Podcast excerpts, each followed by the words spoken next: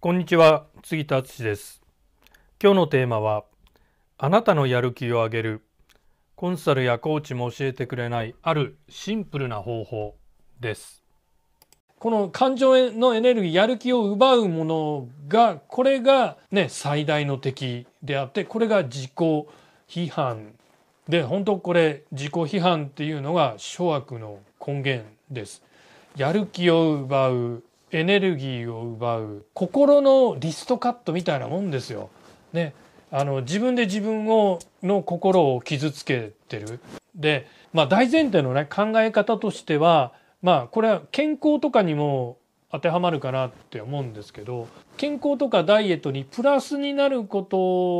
をにみんなどっちかというとそっちにフォーカスしちゃってネガティブ要因マイナス要因不健康になるような習慣から実はあの断ち切った方が効果は出やすいんですよね。まずはそのモチベーションを高めるようなことをやるよりもモチベーションを下げることをやめる取り除いていくっていう方が優先した方が効果は出やすいと僕は経験的にそうでしたね。あのモチベーションを高めることを一生懸命やっててもなかなか高まってこなかったんですけど逆にモチベーションを下げることをうまく取り除いていくことができたらまあ自然とモチベーションが高まってったっていう感じですね。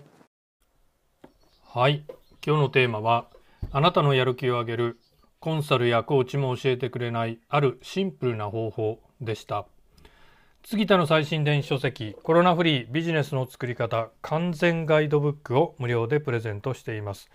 概要欄にダウンロード先のリンクを貼っておきますので、まだ読んでない方はぜひダウンロードして読んでみてください。